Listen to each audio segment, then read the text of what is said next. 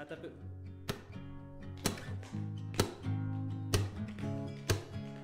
C'est l'heure de l'apéro cigare, c'est l'heure de l'apéro cigare, c'est l'heure de l'apéro. C'est l'heure de l'apéro. Samy, Jeff, très content d'être avec toi Très tous les mercredis 6h, juste après souper je t'appresse pas. ou avant. Je t'avance. Ça dépend des. Ça dépend Ben, nous, c'est l'apéro. Nous, c'est l'apéro. Avant, par définition. Exactement. Mais toi, est-ce que c'est avant ou après? Euh, moi, c'est clairement avant. Ouais, hein, t'es Ouais. un late euh, launcher? Late, late supper, yeah. Moi aussi, euh, Culture culinaire oblige. je pense que oui. Puis, j'ai- ben, vous savez, ma blonde est italienne. Je pense Ouais. que j'ai adopté aussi cette, euh, Ouais. cette, euh, habitude de manger tard. Méditerranéenne, À l'européenne. Ouais, très Que, méditerranéenne. que j'aime beaucoup d'ailleurs, honnêtement. Je trouve que la journée Mm. devient un peu plus longue, mais bon, chacun ses, euh, ses habitudes. Il y en a qui, qui mangent beaucoup plus tôt. Euh, là, je salue mes parents qui nous écoutent, qui mangent beaucoup plus tôt que moi. Toi, peut-être tes parents, ben j'imagine, non. Aussi hein, tard que vers 8 heures. Plus, euh, Ouais. plus tard, ok. Mm. Ben, en tout cas, bref, on est à l'apéro. Ouais. Même si vous avez mangé, ben, il faut toujours prendre un petit digestif. Donc, choisissez, c'est digesto, Digesto cigare. ou apéro cigare. Exact. Choisissez le moment que vous voulez le plus. Ouais. Et euh, cette semaine, on a l'épisode euh, consacré en grande partie sur euh, le féminisme Oui. et, euh, bon, sur plusieurs autres sujets, dont l'impact, en fait, que ça peut avoir justement sur les causes comme le féminisme et autres. Et justement, c'est le... Ce qui nous a inspiré, en fait, le nom de l'épisode qui s'appelle no, Mo- no Woman Require. No woman we cry. Hashtag Bob Marley. Ah, Yama. Yeah, man. Ouais, exact. Ouais, parce que, euh, d'ailleurs, fun fact, Bob Marley, en fait, quand il avait écrit cette chanson, ne disait pas No Woman, No Cry, mais Woman, Don't Cry. Ok. Parce que ce qu'il voulait dire, c'est restez fortes, mesdames, euh, vous, vous êtes capables, vous n'avez pas besoin de pleurer, vous devez être fortes. Euh, donc, c'était vraiment qui- féministe, en fait. Ouais, parce que quand tu l'as. Moi, jusqu'à maintenant, j'avais jamais vraiment fait le- mes recherches sur la chanson, mais justement, No Woman, No Cry, j'étais comme, ah, ben oui, c'est pas tant féministe comme chanson, non? ça Mais semble... finalement, ouais, ben, j'imagine que l'intention est, l'intention est toujours ce qui a joué dans une œuvre artistique, comme on l'a déjà dit. Donc l'intention euh, de Bob, j'imagine que c'était ça. ouais. Oui, c'est ça, effectivement. Donc, la, la chanson s'appelait à la base Women Don't Cry. Je sais pas pourquoi il, Bob l'a changé, d'ailleurs. euh, J'imagine pour euh, ça chantait mieux, Ouais. non? Woman Don't Cry. J'imagine que c'était très, très années 70-80. No woman, no cry. Ouais. C'est vrai. Bob Marley il a repensé à ça, il fait wow, non, non, c'est. Ouais. Je suis trop Ouais. avancé, je suis Ouais. trop dans le temps. C'est ça. Mais euh, justement, No Woman Recry parce que euh, euh, de plus en plus les femmes prennent une place euh, importante dans le monde. Puis cette semaine, c'était la journée internationale du- des droits des femmes, droits qui des était femmes, le ouais. 8 mars. Puis tout le monde dit Ah, journée de la femme, la journée de la femme. Moi, je voulais justement que tu nous dises un peu. Tu sais, c'est pas la journée de la femme, c'est la journée Du droit Du- des des femmes. droits des femmes. C'est la Ouais. journée où on reconnaît en fait l'avancement des droits des femmes. Exactement. Donc c'est pas la femme, c'est pas pas, la la, la fête des mères. C'est ça, d'ailleurs, ce que j'ai pu lire, c'est que euh, dire la journée de la femme, ça laisserait sous-entendre qu'il n'y aurait qu'un seul idéal type de ce que devrait être une femme, puis c'est, on célèbre ça ce jour-là, tu comprends? Alors que célébrer le droit, les droits des femmes, ça, ça laisse prétendre à une certaine pluralité de ce que peut être une femme, tu comprends? Puis, euh, c'est ça, c'est la culture. Tu sais, on parlait beaucoup de culture woke dans les dernières Ouais. semaines et tout. Je sais pas, j'ai eu une discussion avec quelqu'un cette semaine. Puis euh, elle me disait que elle était comme un peu contre ce concept-là, c'est-à-dire que on célèbre, on célèbre, c'est quoi On célèbre la, on célèbre les femmes une, une journée dans, le- dans l'année, et tous les autres jours, c'est quoi on, C'est quoi On célèbre les hommes C'est quoi ce, ce- ce concept de Puis là, je lui ai dit, moi, ben, moi, moi, mon point de vue, c'est plus, euh, il faut, il faut, il faut en parler dans, dans tous les cas, et, Ouais. et en dédier une journée, je vois pas en quoi ça peut euh, agir négativement sur ça. Mais en même temps, je peux comprendre le point de vue qui est comme, c'est quoi la, la- Mais je pense que dans chaque cause, euh, il y a une certaine forme de promotion aussi qui doit se faire. C'est-à-dire que le, le grand public euh, se sensibilise énormément avec les émotions. C'est- Mhm. C'est dommage ou c'est la réalité. On, peut juger de chacun des deux côtés, mais Mm. la majorité du grand public souvent va, va fonctionner aux émotions. Puis je pense que euh, de prendre une journée puis de dire euh, les femmes, il y, a, il y a de l'avancement qui a été fait, puis tu sais, on passe aux suffragettes qui Mhm. au départ les femmes n'avaient même pas le droit de vote. tu sais. Puis Mhm. Aujourd'hui, il y a des pas qui ont été faits, puis il y a des pas qui restent à faire. Puis Mhm. je pense que c'est juste une journée pour dire mesdames, tu sais, je, je- je- je vous laisse cette journée-là pour dire bravo. Mhm. Regardons en arrière, prenons cette journée-là pour regarder en arrière tout ce qui a été fait, puis montrer que c'est possible de faire des choses aussi dans le futur. Mhm. Donc, je pense que ça peut avoir du positif, mais effectivement, faut pas dire, tu sais, faut pas dire, ah ben c'est la journée de la femme. euh, Tu sais, devenir une caricature de soi-même, puis euh, un peu un- une Saint-Valentin. Je comprends aussi la logique de est-ce est-ce qu'on célèbre le droit des, de la communauté noire juste en Martin Luther King's Day ou juste tout- toute leur- toute l'année il faut célébrer les droits de tout le monde tu sais? Ça je peux comprendre aussi cette, cette vrai. logique là mais bref euh, un joyeux euh, jour célébrant le droit des femmes à Ouais, tout le monde ben, joyeux, joyeuse euh, journée ben, qui est passée. qui est passé maintenant. c'était hier exactement C'est avant hier. avant hier ah ouais sorry. Avant hier. Sorry. Et euh, avant de passer avec euh, le reste de l'émission, Ouais. j- regarde, j'ai soif. C'est un apéro quand même après tout. Let's go. Donc, qu'est-ce qu'on boit cette semaine, grand Mébarek? cette semaine euh, c'est un vin rouge du nom du Le Bâtonnier OK? produit québécois euh, qui vient de l'Estrie, les cantons de l'Est. Donc, euh, j'imagine que si tu fais la route des vins, euh, tu devrais sûrement passer par le vignoble Saint-Armand. J'imagine. Donc, euh, du domaine du Ridge. Donc, euh, gros shootout. Euh, apparemment, un vin sec. euh, donc, pas trop sucré. Avec des arômes euh, du style betterave et mûr. OK, ben regarde, on l'essaye. Ouais. Puis sur Instagram, en stories, on vous donne notre note sur 10. Let's go. Et, euh, Puis, euh, ben, shootout à euh, vignoble Saint-Armand. Oui. Euh, D'ailleurs, c'est intéressant parce que justement, il y avait euh, un, de mes cours qui parlait justement de l'évolution du vin au Québec et à quel point euh, les conditions n'étaient pas idéales. Donc, je veux dire, c'est fou de penser que on fait du vin au Québec. Ça a l'air Ouais. quand même banal de, de dire ça, mais Ouais. il y a à peu près comme 30-40 ans, il n'y avait absolument rien. Là. Tu sais, je veux dire, le vin, c'est- ça prend des conditions extrêmement propices. euh, On laissait, on laissait plus ça à l'Europe, c'est ça? ah oui, mais c'était, c'était pas fait- le Québec n'est pas fait à la base pour produire du vin. Là. Ça a été Mhm. des croisements de, de- de différentes euh, Cépages, sortes- des trucs comme ça. cépages. Ouais. Euh, ça a été de l'évolution, ça a été du travail de, de pionnier. Quand tu penses à ça, le Québec n'est pas un terreau fertile pour le vin. Donc, de voir quand même qu'il y a des gens qui sont dédiés puis arrivent à un résultat comme ça, ben. Ben, on va l'essayer. Puis, à la tienne, on peut plus vraiment toucher donc on- Ouais, de. dans ta tête. Hein? Ouais, ouais. Mais euh, ouais, donc euh, euh, il a une belle robe, comme on dit. Je- c'est vous à quel point moi je je suis pas le plus grand connaisseur de vin. J'aime en déguster, Ouais. mais C'est pas en les jaser. termes, non, c'est ça. Ouais, astringent, euh, Moi, moi je euh, dis toujours euh, robe. c'est c'est long en bouche. Long en bouche. Aucune idée ce que ça veut Ouais. dire, mais ça sonne bien quand même. Ça sonne bien, c'est ça, tout est dans comment ça sonne.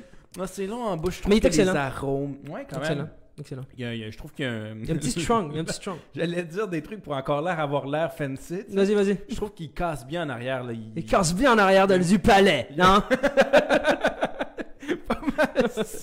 On Mais pense bref, on donne une note positive. Non, mais sérieusement, je vais me laisser le temps de l'émission pour, euh, pour faire ma note. moi. ok, mais prends ton temps. Prends ton Ouais. temps de déguste. Anyway, on- là, on fait juste à peine commencer la musique. On va juste commencer la musique. Puis, ah, comme parlant de la musique, Let's go. ça fait un an demain que l'OMS a un- officiellement déclaré Déclaré. une pandémie mondiale. Un an, mais barré, un an. Un an. Donc, le 11 mars 2020. Vingt. Tu sais, Là, le gars me- comme 2000. Euh, on est en quelle année? Ah, ouais. 2016 Fun fact Ouais, vas-y donc. Euh, oui, l'OMS a déclaré l'état de pan- pandémie ce jour-là, Ouais. mais les premiers cas de COVID ne, ne remontent pas au 11 mars 2020. Non. À ce qui paraît, de selon certaines lectures que j'ai faites, mais bon, je- je- dans les commentaires, vous pouvez, euh, vous pouvez contre-argumenter si vous, vous avez eu des informations différentes. Les premiers cas qui auraient été recensés, ça aurait été en 2019, après un certain Jeux olympiques des militaires, genre au Japon ou en quelque part. quelque Aussi part- loin que ça? Ouais, ouais. C'est genre tous les militaires de la planète euh, se, ré- se réunissent euh, pour faire des Jeux olympiques, mais de militaires. Puis il y a eu les premiers cas en avril 2019, le premier cas recensé de Moi, j'avais lu COVID-19. à août 2019, je pense. Où? Mais ça se peut très bien Ça, que ce soit ça dans ces eaux-là. là. D'ailleurs, un autre fun Plus ou moins, c'est moi. Un autre fun fact, tu sais, les gens disaient beaucoup euh, l'OMS, euh, l'Organisation mondiale de la santé, qui est Mhm. comme l'instance intergouvernementale de l'ONU. Ouais. Ah, mais il aurait dû voir ça venir. Tu sais, tu l'as dit, ils ont déclaré la pandémie le 11 mars, mais Ouais. les cas re- remontaient à beaucoup plus loin, ouais. un an et plus. Mhm. Ils reçoivent à peu près par mois 7000 alertes de possibles maladies. 7000 alertes. 7000. De possibles maladies, microbes, euh, souches, Variant virus. virus qui pourraient qu'est-ce qui se passe, il faut l'analyser. Fait que Wow. dis-toi que Il faut qu'il entre puis qu'il. Oh, ouais. il y en a 7000, le, le coronavirus est arrivé comme bon, ben, deux, trois personnes qui ont une petite fièvre en, En au Chine, Japon, ouais. whatever. Bon, ben, passe à l'autre, tu sais. Ouais, Puis finalement, ben, ça s'est avéré que Ben, ça, c'est devenu la pandémie mondiale, mais euh, c'est pas si facile, c'est pas aussi évident qu'on pense. Non, non, non. Faut jamais euh, juger non plus les décideurs, puis les experts aussi. Il y a- une crise contre les experts maintenant, Mhm. mais il faut jamais oublier que c'est pas si simple que ça. Là. C'est- Ça Mhm. paraît pas comme un, un gros signal d'alerte au début. Là. Mhm. Donc, euh, ben, je sais pas si je dirais bon un an de. Jo- Joyeux Joyeux, anniversaire. joyeux, Covid, Covidersaire. Ouais, jo- Joyeux Covidersaire. ah, fini là. Ouais, ça a-tu passé vite ou ça a vraiment pas Extrêmement passé? passé vite. ouais. C'est Oh, bizarre, hein? Sérieusement, cette- il y, a, il y a ces moments-là qui étaient interminables là, durant le premier confinement, par exemple. Puis euh, il il y a le fait que ça fait déjà un an. Mais c'est fou quand même. Mm. Tu sais, c'est comme. Mm. Quand je y pense, j'ai l'impression que cette année-là a été interminable. Mais je me dis, tabarouette, comme j'ai l'impression d'avoir vécu trois années. Tu sais, ça, j'ai l'impression d'avoir vécu plus de choses que j'ai l'impression de l'avoir fait Ouais. en un an. Ouais, ouais. Je- Non, je ma vie file. a changé en un an, tu sais. Je te file, je te file. Fait que c'est, c'est, c'est un peu am- ambigu, je trouve. C'est assez spécial. Et parlant d'ambiguïté, euh, je voulais te parler Ouf. de la famille royale. Qui Oh, ne vit pas dans les eaux les plus, euh, les plus claires, mettons, en ce moment. est-ce que tu vas me parler du Megxit? Mexit! Ils adorent tout appeler les tout ce qui se passe avec le Xit après en Grande-Bretagne. Ouais, hein? hein. Puis d'ailleurs, da- dernièrement, il y avait le. Tu sais, on parlait de- de- du Texas il y a deux semaines. Ouais. Une semaine, deux semaines. Ils ont, euh, le, le Texit, Le il y a eu du Texit. Il y a eu aussi la Californie, le, Ca- le, Ca- le Ca- Calexit? Calexit. Calexit? Mais d'ailleurs, il y a, il y a, un article que j'avais lu où chaque pays avait son nom de sortie. Puis, Ouais. euh, je trouvais ça pas mal. Ouais, c'est ça, c'est sûr. Au même titre que tes mots allemands l'année la semaine passée pour parler Ah, du Je COVID. me rappelle, Balkansagen? Ah, il y avait le so Solidar Beer. Anyway, c'est quoi? Je, je- je- ma bière de COVID. la bière COVID euh, rappelle- avec une distance de deux mètres. Mais bon, euh, Salzbagen. Ouais, c'est ça. Mais ouais, Meghan, Meghan Markle, la princesse, la, la femme du prince. On est loin de Disney, par exemple. Ouais, non, non, loin On de là. est ouais, loin de loin de là. Euh, ouais. La, la femme du prince. euh, Harry. Harry. Harry Potter? Mm, Ouais. Ouais. Ah, mais il aurait pu se jouer Ron, je pense. Tellement roux. Mais ouais, euh, qui, qui serait. Pas, pas qui serait allé, qui est allé faire une interview chez Oprah Winfrey. Oui. Euh, où est-ce qu'elle aurait, où est-ce qu'elle a fait des déclarations très choquantes euh, quant à l'establishment qui représente la famille royale? D'ailleurs, elle, appelle la famille royale The Firm, comme The- la firme. The Firm. The C'est Firm. une bonne série Netflix, hein? The- Juste The Firm. The Firm. Alors qu'il y a déjà The Crown. Ouais. Qui est déjà une bonne série Netflix. Mais moi, je veux l'alter ego, je veux The Firm. The Firm. Puis c'est comme la, la partie plus dark, là. Je suis Oh, qu'ils vont le faire- Gotham de. Sérieusement, si The Crown finit un jour puis qu'ils veulent faire un spin-off, ça va s'appeler The Firm, Ben, c'est sûr. Dis-toi juste quelque chose. Meghan et euh, Harry ont signé une entente Harry. avec Netflix de plus de 100 millions de dollars. Donc, il y a peut-être. Il va y avoir un reportage Ben, c'est sûr Netflix documentaire original là-dessus. s'en vient. Puis, ben oui. Ah ouais. C'est- ils vont rentabiliser ça au fond. Et euh, c'est un peu voyeuriste, je trouve, hein? L'entrevue, je, me sentais comme mal, puis j'étais un peu curieux en même temps de savoir ça, parce que c'est quand même des, des, des dessous, en fait, de, ouais. qui est tellement gardée. secrète et tout. ouais. Mais en même temps, ça me faisait un peu un malaise parce que euh, je trouvais que cette institution-là, tu sais, on a parlé de, de, euh, gouverneur général aussi par le passé, puis je trouve que Mhm. je trouve que c'est des institutions qui sont très, sont très vieilles, tu sais, sont Ouais. très conservatrices, très carrées. Puis là, justement, c'est une preuve à quel point le modernisme, en fait, vient bousculer justement ces institutions-là. Tu sais, un prince qui est un peu plus sort du un peu plus du champ gauche d'ailleurs qui, qui revient un peu de princesse Diana aussi il y avait eu un énorme Ouais. scandale par le passé Justement, il avait dit que on- nous on s'en va parce que j'ai pas envie que ma femme vive ce que ma Ouais. mère a vécu. Mais il y a de quoi que, il y a de quoi qui, qui me rend. Tu viens de dire que c'est une vieille institution, mais pourquoi elle, elle attire autant le- le- le- l'attention? Pourquoi elle attire autant le... Tout le monde a envie de savoir qu'est-ce qui se passe dans cette famille-là? Tu sais, je veux dire, la génération de ma mère, la princesse Diana, tout le monde aimait princesse Diana. Puis pourquoi tout le monde aimait princesse Diana? Genre, why? As-tu écouté? Disney? Ouais. Bon. Elle représentait tout ça de. de- ouais. Ah, sais, le monde des princesses, je pense que ça, ça, Ouais, ouais. ça fascine encore. sais. Ouais, ça, me fascine, ça fascine vraiment les gens. un peu. Puis c'est pour ça que, d'ailleurs, hier, dans le- hier, quand- cette semaine, quand ça s'est passé, cette interview-là, il disait qu'il y, avait tout. Il y avait toute une game euh, entre les, les, les, euh, les médias britanniques et la, The Firm, donc la The famille royale, Firm. qui ont vraiment une- il y a un deal euh, sur les exclusivités, à, à savoir quand ça parle des- de la famille royale et des trucs comme ça. Donc il y a vraiment, c'est très présent dans l'espace médiatique. Je me demande même, est-ce que c'est pas leur façon de, de gagner un peu de légitimité, parce qu'on est, la monarchie, c'est en tout cas de- dans, dans le pays occident- dans les pays occidentaux, c'est très symbolique, Ouais. que ce soit en Espagne, que ce soit en, en Grande-Bretagne, que ce soit en, ou ailleurs. En euh, Belgique en- aussi. En Belgique aussi, Ouais, euh, ouais, exactement. je pense. Ouais, exactement. C'est très très symbolique, mais on dirait que la, la, la, la- En France, ils ont perdu la tête. Ah non. Ah, ah, pas encore. C'est Ah, pas Louis, Louis XVI. Mais euh, ouais, justement, j'ai l'impression que toute cette game-là, dont fait partie euh, cette interview-là avec Meghan Markle, Ouais. ça, les, ça les maintient la tête hors de l'eau, tu sais, parce que sinon, euh, On on n'entend juste plus parler d'eux. parler d'eux, puis that's it, ils- le- le- leur- leurs revenus vont, vont baisser. Ben, les- The Firm, je pense que c'est une bonne, en fait, une bonne manière de les décrire parce qu'effectivement, c'est quasiment comme une entreprise privée. tu sais. Mhm. Il, il y a une manière de, f- de faire de l'argent, il y a une Mhm. manière de, de se maintenir, il y, a des, il y a un lobby qui se fait. Donc, il- leur rôle a, a tellement changé au cours des dernières, je dirais, décennies et, et siècles Ouais. que, euh, ouais, c'est un peu, c'est quasiment rendu une, une entreprise privée qui est hyper bien gardée. Là, tu sais, puis c'est très symbolique. Puis que, les puis que les valeurs de la compagnie sont pas bien ben avancées. Là, tu sais, elle, avait, elle a révélé que euh, le fait que Meghan Markle soit euh, dark skin un peu, Ouais.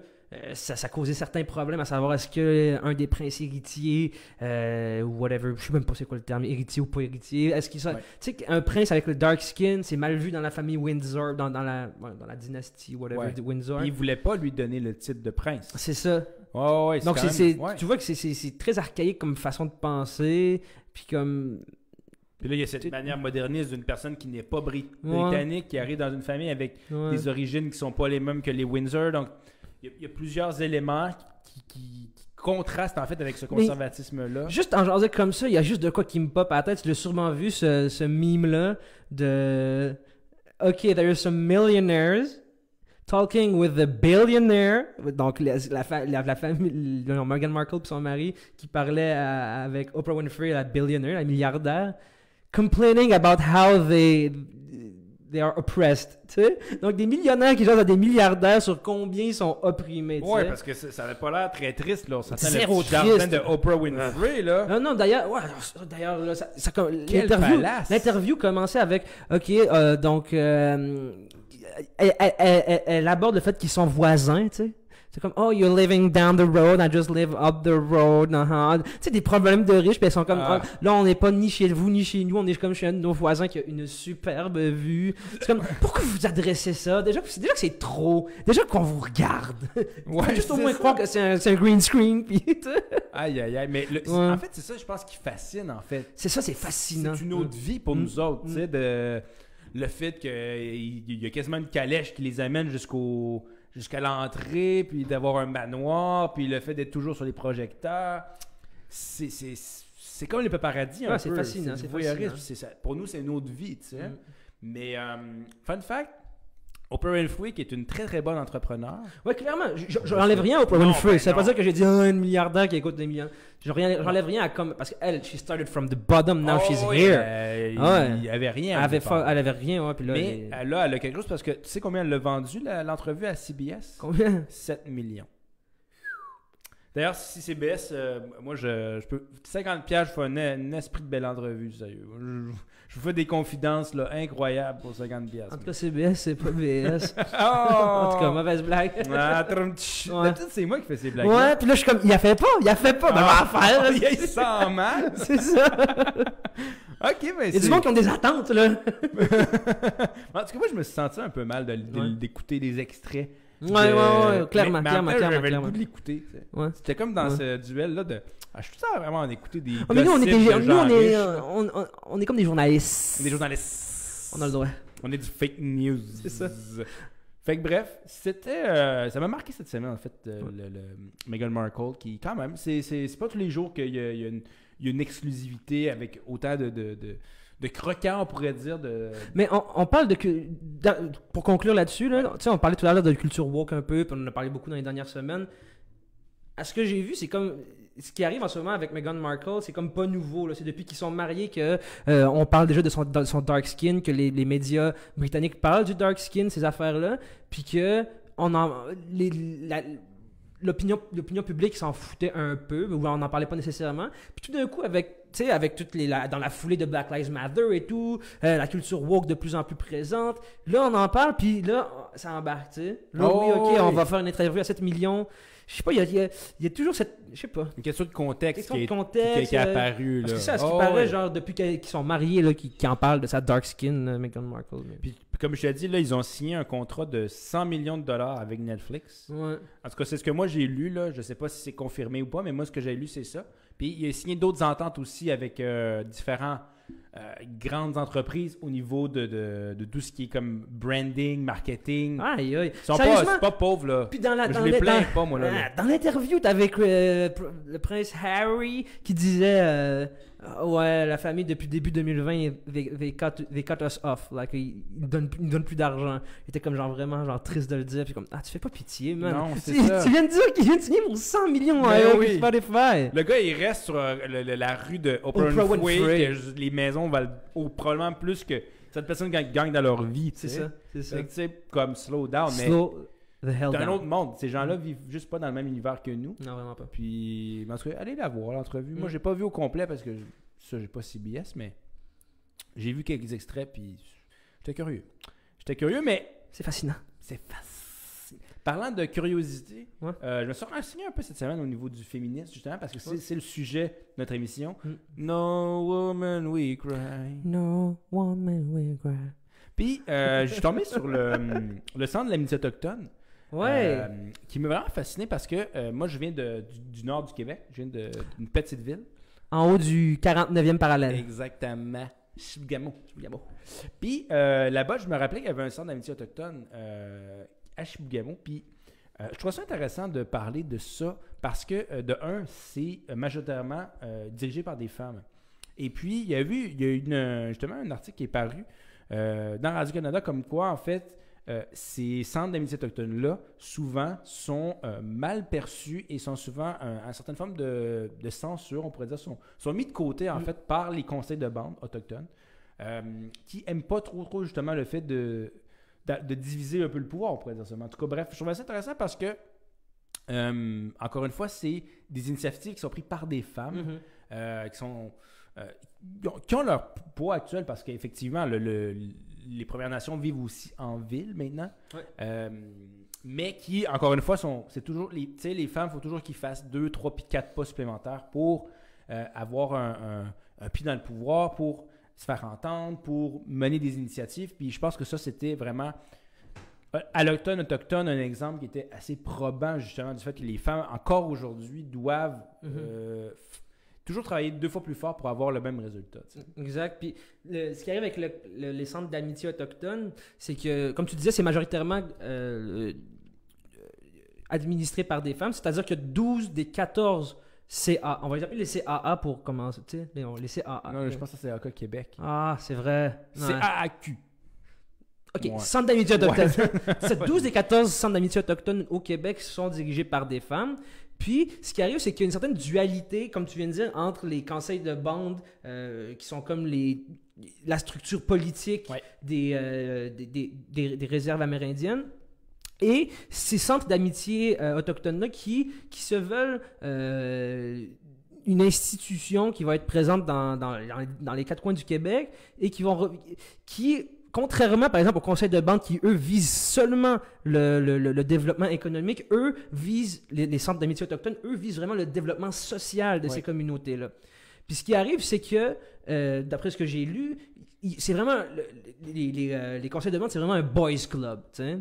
Tandis que les, c'est, comme, comme je viens de le dire, c'est les, les, centres d'amitié autochtones, c'est, c'est, c'est le, c'est, le- club, c'est le club un peu plus féminin, qui sont très mis de côté euh, lorsque vient le temps de, prendre des décisions, parler au gouvernement, euh, revendiquer certains trucs. Par exemple, euh, lors de, lors de la, la- triste affaire Joyce Echaquan, Ouais.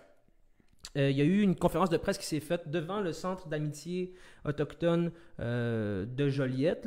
Euh, Puis, en fait, malgré le fait que ce soit les centres d'amitié autochtones qui, a, tout pris en charge, l'accueil, la, prise en charge de la conférence de presse, on les, a, on, les a même pas nommés pour les remercier. Euh, le, le chef de bande a pris la parole pour, en pour parler, puis ils n'ont aucunement nommé le centre d'amitié, puis ils les ont vraiment mis de côté, malgré le fait qu'ils étaient vraiment impliqués dans, dans cette affaire-là. D'ailleurs, une des dirigeantes du centre d'amitié euh, de Joliette, quand elle a vu la vidéo live, elle s'est tout de suite présentée à l'hôpital, tellement que le eux visent vraiment sur le bien-être social de la communauté.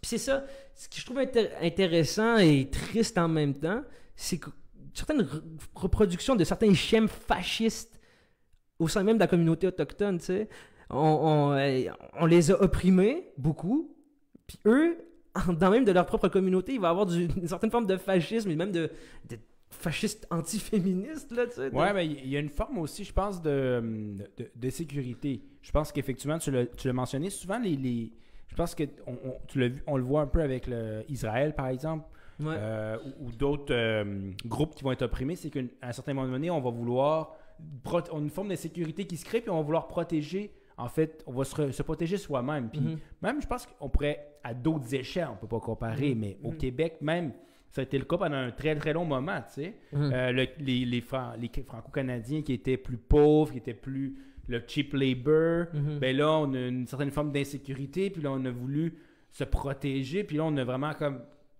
On n'est peut-être pas suffisamment inclusif aujourd'hui, justement, parce qu'on on, on a voulu se protéger du passé. Donc, Exact. il y a un leg, il y a un, certain traumatisme qui va se perpétuer dans le temps, puis Exact. on va répondre justement avec une forme d'insécurité à essayer de protéger certains acquis. Mm. Puis quand tu y penses, le conseil de bande, c'est une. euh, c'était créé de toutes pièces, en fait. Mhm. La- L'instance politique autochtone aussi est assez jeune. Mhm. c'est, euh, donc, il y, a aussi un lobbyiste, il y a aussi des formes.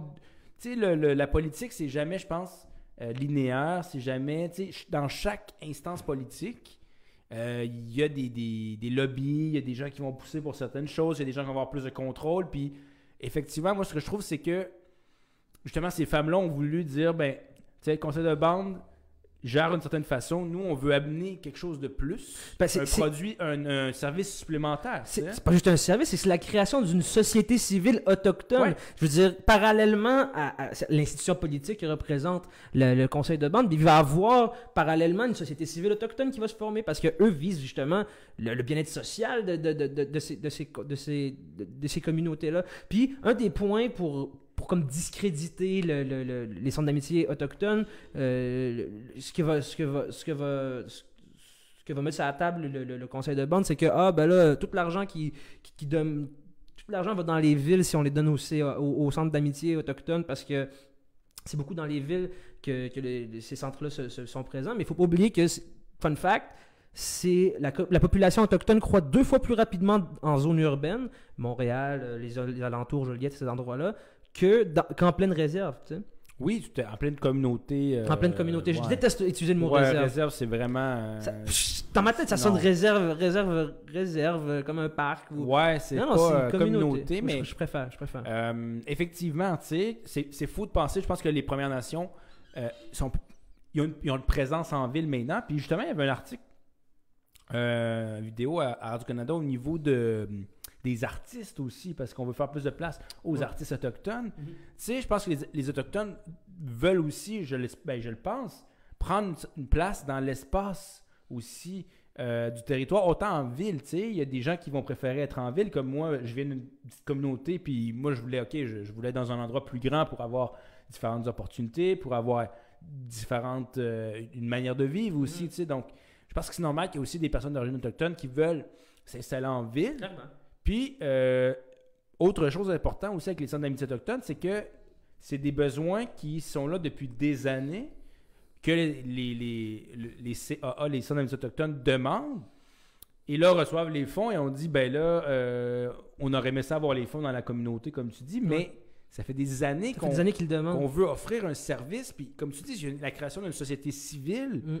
où euh, il y, a une forme, il y a une identité qui se crée, il y a, des, il y a des, un maillage de, de communautés qui va se Mhm. créer. Il y a, tu sais, les, les, les autochtones, c'est c'est des gens, il y a différentes nations autochtones qui peuvent se côtoyer. Donc, C'est ça, eux autres, c'est vraiment une politique porte ouverte. Contrairement au, au conseil de banque puis, puis, puis les services que eux vont, vont, vont, vont donner, c'est qu'il faut falloir que tu présentes ta carte de, de ta Telle ta- nation. t'es de telle nation. Donc, si tu es de telle nation, tu peux avoir. Donc, si tu es par exemple à Wendake puis tu es Wendap, ben, tu vas euh, avoir accès à ces services-là. Tandis que les, les centres d'amitié autochtones, c'est vraiment po- politique euh, porte ouverte.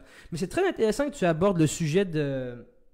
euh, que, que ça fait longtemps que, c'est, que, que, que les centres d'amitié autochtones euh, demandent, de- de- demandent à se faire écouter, ces affaires-là. Puis, on parle de culture woke, encore une fois, pour Ah. ramener ça. ben oui. On dirait qu'on est toujours dans la réaction à un événement grave pour faire avancer les choses. Par exemple, le- le- euh, j'ai lu que le Centre d'amitié autochtone de Val d'Or, euh, en 2015, s'est fait octroyer 6 millions de dollars par euh, le gouvernement Couillard en réaction à, à l'affaire de, des femmes autochtones qui se sont fait violer par le service de police, de, par, par certains membres du, du service de police euh, du SPVQ Ouais. de, de Val d'Or. Donc, en réaction aux femmes qui se sont fait violer, qui ont vécu une injustice, on leur a donné 6 millions de dollars. Encore une fois, euh, après l'affaire Joyce Echaquan, c'est à ce moment-là qu'on a décidé de donner 3 millions de dollars au centre d'amitié autochtone euh, de la région de Joliette. On est dans la réparation, toujours, tu sais, dans la Toujours dans la réparation, au lieu réaction. Au lieu de la proaction, comme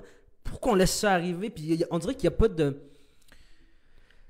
L'être humain est un, un être émotionnel aussi. Ouais. tu sais. Faut Ouais, pas ouais. se cacher. On, on réagit aux émotions. On Mm. est très émotif. Puis aujourd'hui, je veux dire, on est tellement bombardé de, de l'instantané que euh, oh, il arrive une nouvelle, puis là, oh, il y a tellement de soutien. Mhm. Et, euh, et- et ça fait effectivement un mouvement. Puis je voulais te faire une transition qui finalement est devenue pratiquement le sujet principal. Ben, c'est mais, c'est un très beau sujet. mais D'ailleurs, il mériterait qu'on en fasse un apéro complet, certainement. Ben, c'est ça qu'on fait, non? On fait un apéro euh, sur les femmes. Mais, mais je trouve ça un peu malaisant au début parce qu'on est comme deux gars C'est vrai, encore... de femmes. Ce que j'ai toujours détesté, c'est par exemple une bande de vieux blancs de 50 ans qui parlent de droits des blacks. Une bande de vieux blancs qui parlent de droits des femmes. Puis là, on est encore deux jeunes blancs qui parlent de droits des... femmes. Deux jeunes blancs hommes qui parlent de... En tout cas. Mais, mais on a, Mais- dans, dans nos dernières, quand on était dans la radio, on invitait chaque année pour cette euh, semaine-là des femmes justement Certain. à parler de Et pas que cette semaine-là, mais spécialement cette semaine-là. Oui, c'est ça. On faisait un spécial euh, droit des femmes et on, on- on parlait de ce sujet-là ouvertement avec des femmes. Exact. Et cette année, on n'a pas pu le faire parce que euh, ben on peut juste pas avoir d'invités. Mais, Mais... dès que ça va être possible, les invités vont, Ah, ben oui, vont venir dans notre beau studio. À notre beau studio et. D'ici là, une petite euh, transition. Ouais, donc. Écoute. Vas-y.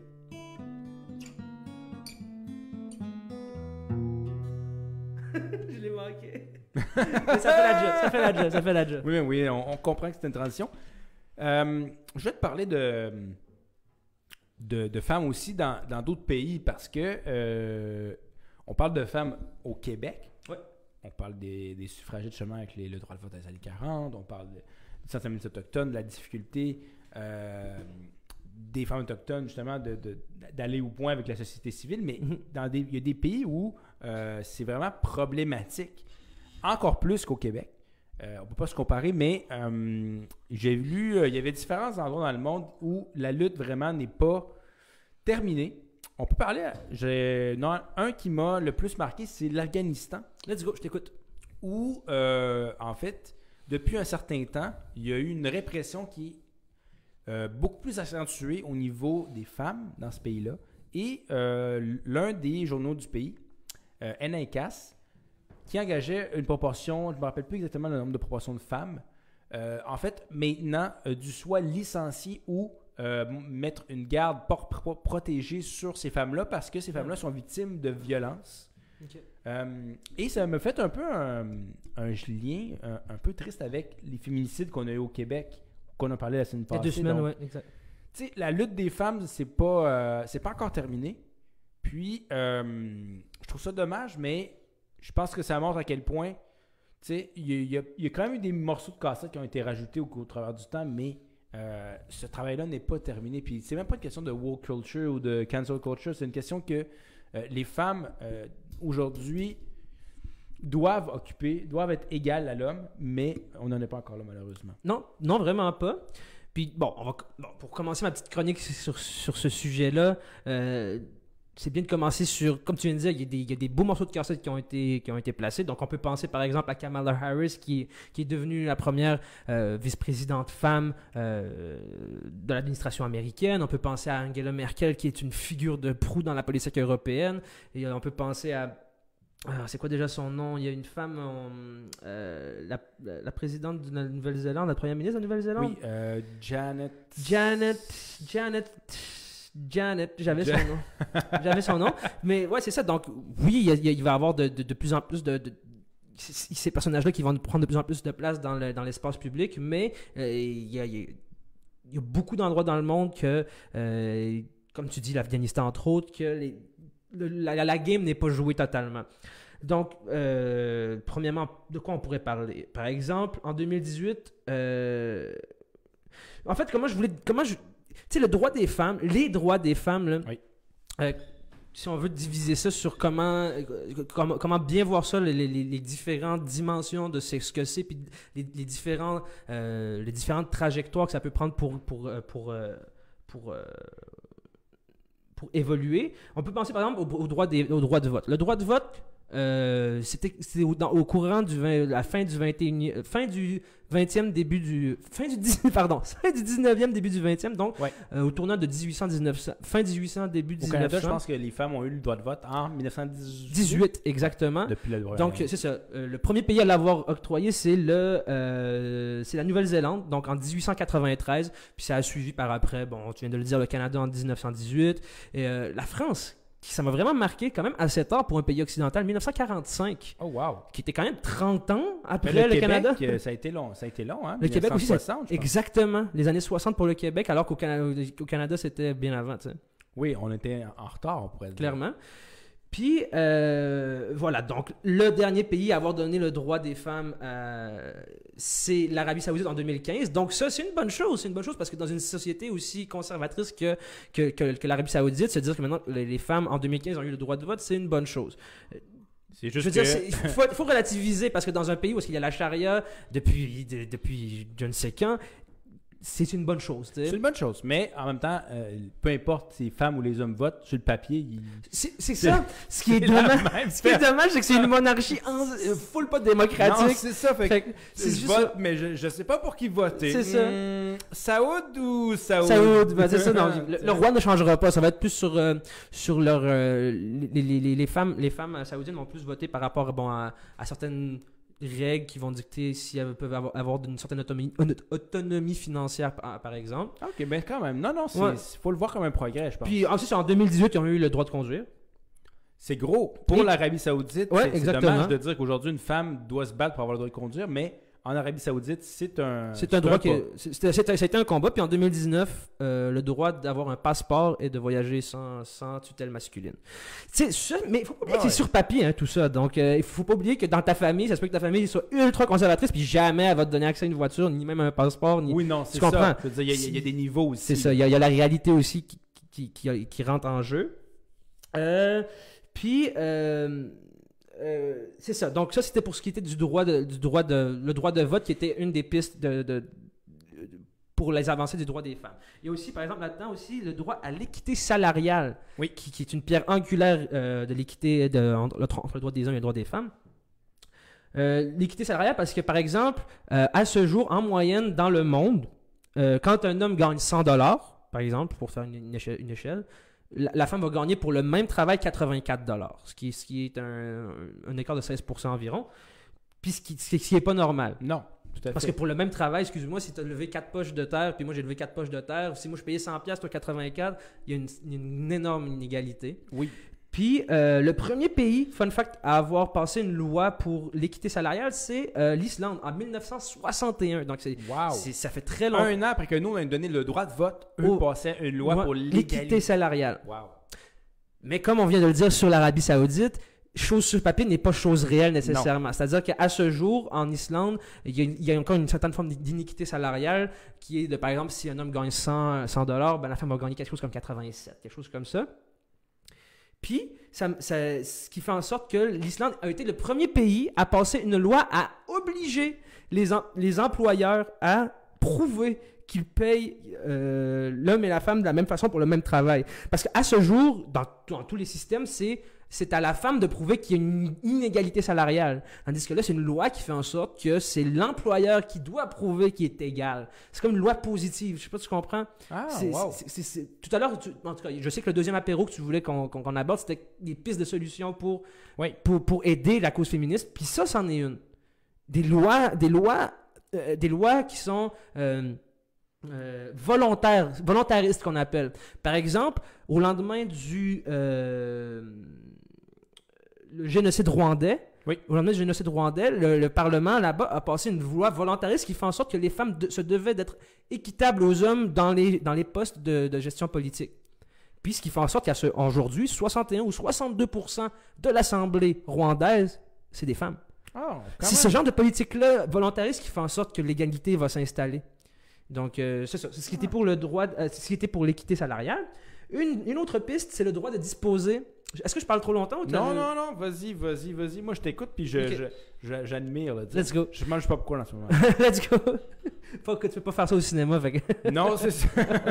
fait que le, le droit de disposer. Le, le troisième piste de- d'avancement pour les droits des femmes, c'est le droit de disposer de son corps. C'était par exemple le, le- le droit à l'avortement. Euh, parce que en 2018, l'avortement était inaccessible pour une femme sur deux sur la planète. C'est énorme. Et là, on pourrait parler aux États-Unis où il y a certains États qui l'ont euh, aboli, en fait. Exactement. Le droit à l'avortement. Exactement, surtout sur- sous l'ère Trump, ça a été vraiment un sujet qui était vraiment redevenu euh, sur la table. Il faisait débat alors qu'il n'avait pas lieu d'être sur le, euh, de faire débat. Mais il y a beaucoup de- il y a beaucoup de- d'endroits maintenant, que, par exemple en Alabama, où est-ce que c'est, euh, tu peux pas. Tu peux pas, Ouais. à- à- même si c'est victime de viol ou d'inceste, tu peux pas. À moins que ça, tu mettes ta vie en danger. Même l'arrêt Roe versus Wade, qui était lui qui a légalisé en fait l'avortement partout aux États-Unis, Techniquement. euh, a été pratiquement remis en cause parce que euh, Donald Trump voulait mettre cinq euh, Juge. juges très conservateurs au, à la Cour suprême. Il l'a fait. Il l'a fait. Je... Oui, maintenant, les, c'est Ben les juges oui, conservateurs qui sont. euh, euh, la, la dernière qui a été nommée juste avant la fille, la femme, ouais. Euh, qui, qui est super cool, que ce soit Oui, une femme oui, qui, mais qui non, soit nommée à, ben à poste de juge. Mais c'est une, une ultra conservatrice Oui. qui va enlever le droit à l'IVG. ouais, ben c'est ça. tu sais. Mais euh, ouais, c'est. C'est ça. Donc, le, le- le droit de disposer de son propre corps, c'est vraiment un droit qui n'est pas accessible à, à toutes les femmes sur la planète, donc 50% d'en- d'entre elles. Puis, euh, voilà. Donc, droit de vote, l'équité salariale et le, disposer, et le droit de disposer à son corps, et aussi l'accès à l'éducation. Parce que c'est bien l'équité salariale, là, mais si tu n'as pas accès à l'éducation, comment tu vas avoir un job? tu sais, être, euh, pas avoir l'accès à la moitié du travail parce que tu peux pas aller à C'est ça. l'école. C'est ça. Ça, ça, t'es en désavantage quand Exactement. Donc, le droit à l'éducation aussi, c'est euh, un droit fondamental que les femmes, se, on se doit de leur donner pour... Parce que, sais, la violence structurelle, ce grand concept euh, mis par le sociologue Johan Galtung, qui fait en sorte que si t'as pas les mêmes... Qui, qui soutient que si t'as pas les mêmes chances que tout le monde pour, euh, pour starter, ben c'est c'est de l'inégalité, c'est une violence que tu subis parce que si moi je venais au Canada, c'est pas comme naître en Arabie Saoudite. sais, Là, t'as une, nommé Galtung quand même, qui est une euh, sociologue. une sommité, une sommité, Haut niveau, là. une sommité. Mais ouais. effectivement, tu sais, puis tu penses aussi justement, même au Québec, où une femme, par exemple, va euh, devient monoparentale. Mhm. Ben, cette, pers- cette, cette dame-là doit travailler, puis le gars, lui, il s'en va, tu sais. Exact. Puis elle, elle doit prendre soin de ses enfants tout seul. Mhm. Donc, elle, elle a en fait une charge de responsabilité supplémentaire, Mhm. puis financièrement aussi, puis en plus, probablement que son, le travail, comme tu le dis, elle va avoir un salaire qui est équivalent moindre aux hommes. Donc, tu sais, imagine à quel point euh, on a toujours l'impression qu'elle doit faire davantage pour euh, avoir le, le même statut que les Exact. hommes. Puis il y, avait justement, tu sais, même juste le fait d'être jugé, tu sais. Euh, si une, une- une- une personne arrive avec une, une jupe trop courte, ben là, on va la juger de telle façon. C'est quand que c'est arrivé où une personne, un homme est arrivé avec un pantalon trop court puis on l'a jugé d'une façon, tu sais? Il y a- Ils ont toujours des, il y a des barrières qui sont, je trouve, Mhm. encore aujourd'hui, où on va les juger plus rapidement Mhm. parce que c'est une femme. Puis ça, ça vient aussi d'un peu d'un leg du passé, tu sais.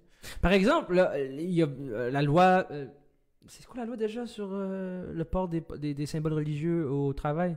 La loi 21 Euh, la loi 21, ouais. C'est ça, par exemple, la loi 21, elle- c'est pas écrit noir sur blanc, mais tu le vois que c'est, c'est- ça a rapport, par exemple, à- ça, ça a rapport au, au voile que les femmes portent, pas à la barbe que l'homme porte. Je sais pas si tu comprends. C'est toujours, ouais. il- il- la femme va toujours être victime de cette, de, de- de- de cette, comment dire, je sais même pas comment, j'ai pas le mot, mais va toujours être Ouais. victime, plus victime que l'homme dans certaines politiques répréhensives de ce genre-là, par exemple. Parlant de, de femmes et de, on pourrait dire, signes religieux, il y a en Suisse en ce moment où ça a été adopté maintenant que c'était interdit en public de porter euh, un visage complètement couvert. Couvert. On s'entend que ça aussi, c'est une loi qui est indirectement veut Ben oui. dire la burqa. tu sais. Ah oui, la loi exactement, qui, qui est portée par la... Femme. c'est ça. Hey, J'ai-tu un. C'est comme un. compléter la phrase. Hey, je commence les phrases, t'es fini, ok? OK. Mais ouais. ouais.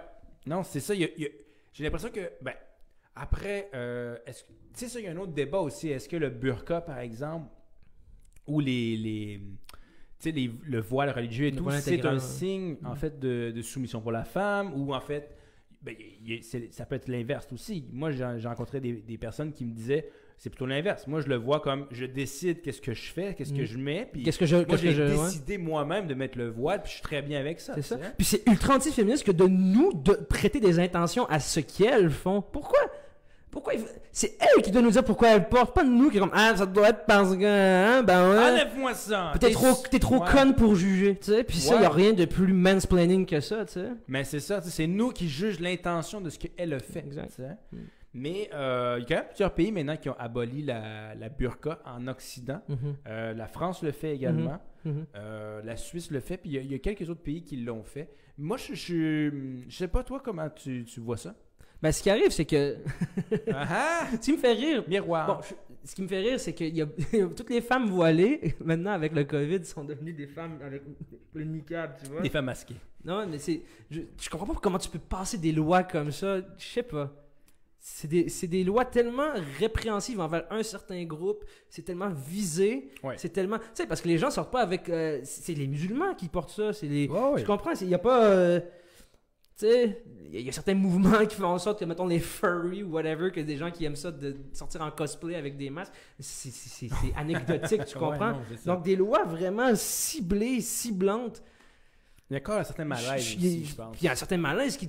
Ouais. ça ralentit, ça ralentit le processus de, de compréhension de ce que c'est, là. Ça, ça, ça, c'est- c'est- ça, ça- ça nourrit les amalgames, puis ça, je suis. Non, c'est vrai, c'est, c'est- il y a un certain danger. En même temps, il y a, il y a certains experts euh, qui disaient que euh, le voile complet, en fait, il, y avait un danger justement de, de, de radicalisation. Bon, après, euh, moi, je suis pas un expert non plus à ce niveau-là, je suis pas un sociologue, donc Mhm.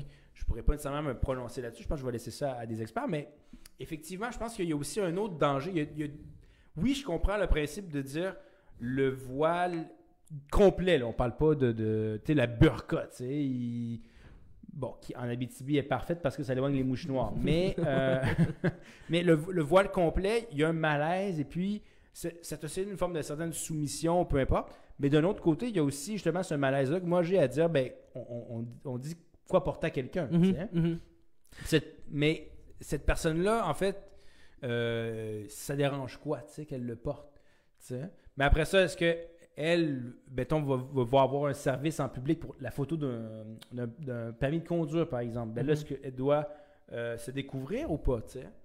Ça aussi, il y a des questions qui viennent à ça. Parce que faut dire que euh, le Québec est une société qui, jusqu'à récemment, mettons jusqu'à les années 60, 80, 70, 80, était assez homogène. Plus homogène que l'est aujourd'hui, Mhm. aucun doute. Et là, il y a une arrivée de d'autres réalités. Je pense que ça, ça a aussi une confrontation où on- on- tu réagis puis tu sais pas exactement comment réagir. Puis il y, a, il y a encore un certain malaise, je pense, avec ça aussi. Ouais, mais passer de ce genre de loi-là, ça, ça, ça te défait pas le malaise. Par- J'ai un prof de sciences politiques à l'Université Laval, quand je faisais mon bac là-bas, qui disait pour- pourquoi passer une loi contre le voile ou contre. N'appelez pas ça une loi sur les symboles religieux, parce qu'en appelant ça, une loi sur les symboles religieux, tu le vois, là, c'est- c'est c'est- c'est un sous-entend, le voit, sous-entend. Pensez donc une loi sur le linge. Tu sais? Ouais. Tout est dans l'appellation aussi des choses. Tu la, quand tu la présentes comme. Je sais pas si tu comprends. Si t'appellerais ça une loi sur le linge, tout le monde fait comme, ben voyons, Ben c'est ça. tu Puis les gens verraient ça, verraient, verraient ça moins entre la, la- la dualité euh, nous autres et eux autres, euh, les musulmans, les non-musulmans, les, les- ceux qui portent. le- Tu comprends? Ouais. Tout- on dirait qu'il y a cette. Je veux dire. Il y a une certaine forme de volonté de, de continuer ce- ce- cet amalgame-là. Je sais pas pourquoi, je sais pas, je sais pas qui ça sert ou. Mais c'est pas, c'est pas la bonne voie selon moi. Selon moi. Ouais, Mon non, mais ton argument est très valide. Puis honnêtement, effectivement, je pense que. Comme je t'ai dit, moi, il y, a- il y a plusieurs personnes qui m'ont dit, moi, je porte le voile par, par choix. tu. Clairement, Puis- clairement. Puis je suis bien avec. puis Clairement, puis pourquoi toujours demander? Pourquoi faut demander pourquoi tu le. Ouais, Pourquoi? porte-le. Moi je demande pas pourquoi tu portes la barbe. Je te demande pas pourquoi t'es venu en chemise. Ben, parce que je. Je voulais Bon, mettre une chemise. Mais tu comprends l'idée. tu sec, mais toi, c'est comme. la- moi, je suis un peu plus chic, tout un peu plus hipster. La dualité. La dualité. Non, mais tu comprends l'idée. Non, c'est vrai. Puis, on... je trouvais ça intéressant, ton, euh, justement, comment tu as amené le sujet parce que, tu sais, il y a différentes causes à travers le temps qui ont été le, le- le cas des, des femmes. Puis, Mhm. encore aujourd'hui, les femmes, il y a d'autres causes, puis il va probablement en avoir d'autres parce que, euh, euh, c'est, comme je te dis, le, le, combat n'est pas gagné d'avance, puis la lutte pour le- les droits des femmes, euh, il y a encore tellement de choses où on pourrait travailler, puis je trouve ça intéressant de voir effectivement comment que euh, l'Islande euh, a travaillé, puis on, ben, regarde, on prend une petite euh, transition, Ouais. on en parle juste après. Petite transition? Transition, Transition? Transition, T'es-tu prêt? Ah, je suis prêt. On y va avec ça. OK. Une petite tran- Hein? Tout? Hein? OK, ben regarde, euh, je fais une transition justement. On parlait de la semaine passée sur euh, notre émission. Ceux qui l'ont pas écouté, allez écouter sur YouTube, Facebook, ce que vous voulez. Très très prochainement sur. Spotify. Très prochainement sur Spotify, c'est notre objectif. Ouais. Construire ou déconstruire. On parlait en fait de dualité entre l'économie et l'écologie. Exact. Parlant de ça, il y avait justement euh, Tesla qui. euh, on parlait de la crise de, Du Texas. d'électricité au Texas avec le, le fait qu'il faisait moins 40 là-bas, puis c'était pas usuel, mettons. Mhm. Justement, il y a Tesla qui a dit bah, Moi, je, je réponds avec une grosse usine encore plus grosse. Là. Ouais. En fait, c'est- quoi il- de- Le titre que j'ai lu, c'est Tesla veut construire une gigantesque batterie de secours pour le Texas. Quand même, hein? Ça. La batterie de la voiture, ben, ils vont faire une 100 fois plus grosse pour Le au cas où le. Texas. Mais on- ça change pas. Ça change pas que c'est le ultra néolibéralisme qui continue là-bas. Une entreprise vient essayer de pallier un problème parce que le système, le système électrique est, est privatisé à- en 70. J'avais dit quoi? La dernière fois, j'avais dit 72 euh, entreprises qui se, qui se partagent le marché? 70. Ben, en tout cas, dans, dans- ce coin-là. Là. Ben là, c'est 72 plus 1. Euh, ouais, c'est ça. puis, puis lui, mettons Ah, ben là, euh, j'ai un million de voitures à produire, ben, je vais pomper cette électricité-là. Puis c'est pas grave parce qu'il n'y a, pas de crise en ce moment. Deux jours après, whoop, il fait moins 40, il n'y a plus d'électricité dans le truc. Ah, ben, ah, je suis vraiment désolé. Ouais. C'est- ça, c'est- on n'a pas réglé un problème. tu sais, Non. Puis le, le principe de la privatisation des services essentiels euh, à une société, en Amérique du Sud, ça a été dévastateur, honnêtement. là. Les années Thatcher et Reagan, Ouais. ou par exemple en Argentine, on a privatisé, puis après ça, on s'est retrouvé avec le, le monté, comme tu dis, puis il y a des gens qui n'avaient plus accès à ce service-là, qui était un service qui était de base. Puis euh, là, tu as une entreprise qui justement commence à couper pour faire de l'argent, puis bref. On parlait de construire, de construire l'année passée, de néolibéralisme, puis là, il arrive Tesla qui fait comme. ben, moi, je. Ben, je vais jouer la game. Tu sais, t'as comme le Superman, tu sais. C'est Elon ça. Musk avec une cape rouge, puis il est comme. moi, j'arrive avec ma grosse plante, ouais. plante, puis tu sais, je construis. Je construire une grosse batterie, moi, tu sais. Fait que c'est. Ça va le faire. Ça- m'a- ça-. Ouais, vraiment. C'est genre la première réponse qu'on voit dans les dans à- suite à cette crise là, c'est ça. C'est comme OK, on changera pas. Non. On changera pas. America. Tu penses-tu que euh, comment il s'appelle? Elon Musk Elon Musk. va venir gérer la crise des déchets ici au Québec? Oh, belle transition, belle transition.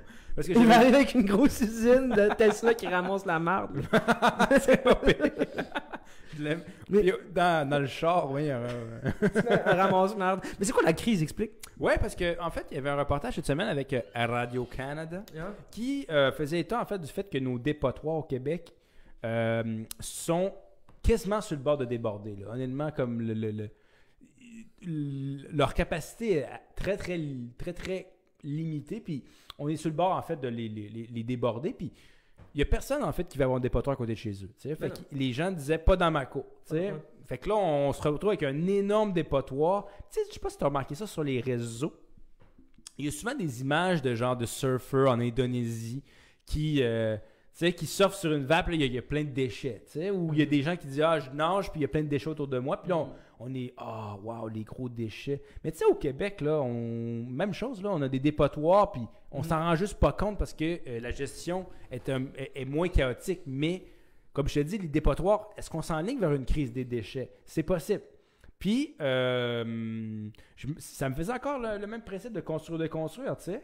La gestion des déchets, je trouve c'est assez représentatif, je m'inclus là-dedans, de euh, cette so- so- société de consommation de achète, jette, achète, jette. Puis, euh, tu sais, il n'y a, pas de durabilité là-dedans, Mm. là, tu sais. C'est- Probablement que les déchets, c'est aussi du plastique, de, des Ah aliments. Donc, il y a une crise, puis construire, déconstruire, ben, est-ce qu'on devrait construire, déconstruire? Ben, demande à Tesla, les autres, ils vont dire construire. Demande à Sainte-Julie ou Saint... Non, c'est Sainte-Sophie. Sainte-Sophie. Sainte-Sophie qui reçoit comme 40% de tous les déchets du Grand Montréal Hey. volent là-bas. tu sais. 40%, Tu sais? là. C'est pas, pas, petit, ça, là. Mm, c'est ça, puis euh, ce qui est intéressant, c'est que euh, j'ai perdu mon point. c'est intéressant. Attends un peu. Euh, Ah oui, c'est ça. Tu nous parles de construire des construire. Ce qu'il faut construire, en fait, c'est juste du compostage derrière chaque, derrière chaque bloc appartement, chaque, derrière chaque maison. Parce que de ce que j'ai vu, c'est que c'est le, recyclage et le compostage qui font en sorte que le nombre de déchets va, va commencer à, vraiment diminuer. Par exemple, j'ai vu entre 2010 2009 et 2019, c'est 35% de moins de déchets des ménages. Donc, donc tout ça s'est transformé en recyclage. C'est très très cool. Mais dans la même période, 35% des industries ont, toutes les, in- les industries, par exemple, les, entreprises, ont, rejeté 35% de plus de déchets, ce qui, qui vient complètement annuler le 35% des ménages. Donc, euh, les ménages, on l'a vu que c'était beaucoup cette instauration de plus de, plus de, plus de facilitation à, recycler, plus de facilitation à composter. Donc, il va falloir beaucoup, beaucoup adopter ça aussi dans les entreprises. Puis, euh, je parle pas juste de- du bureau, bureau de comptable à côté de chez toi, vraiment les, les usines, tout- toutes ces, tous ces endroits. Oh, oui, non, c'est ça. c'est Puis, puis même, on parle de, de recycler, puis recyclage, puis compost, c'est génial, tu sais, Mm. mais réduire, réutiliser, recycler. R. Réduire, réutiliser, recycler. Recycler, Tu sais, yeah. As-tu besoin... Puis même, moi, je me le demande, en as-tu vraiment besoin, tu sais? As-tu besoin d'acheter telle affaire? C'est ce que j'ai vu l'autre jour à l'épicerie. Dis-moi ça. Une orange pelée dans, une, dans un saran wrap dans un plastique. Mais oui!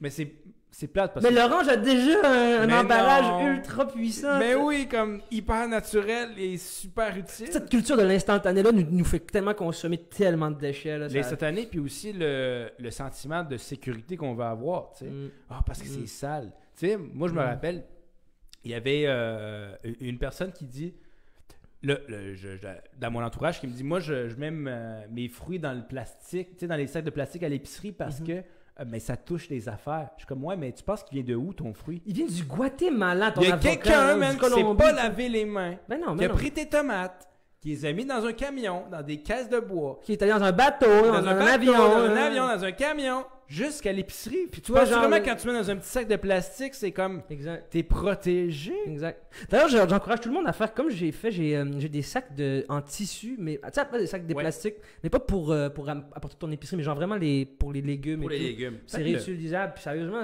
j'aime vraiment ça. Faites-le. Mais en tout cas, bref, c'était notre follow-up sur Construire, Déconstruire. Ouais. Si jamais ça vous tente, allez voir cet épisode-là. Juste, vous sortez l'émission, vous allez voir Apéro Cigare, puis vous, vous allez juste voir Construire, Déconstruire, Apéro numéro 3. Exact. où on parle de, de dualité entre l'écologie et l'économie. Et c'était notre petite transition avant qu'on parle de notre dernier euh, sujet d'apéro. On y va? On y va.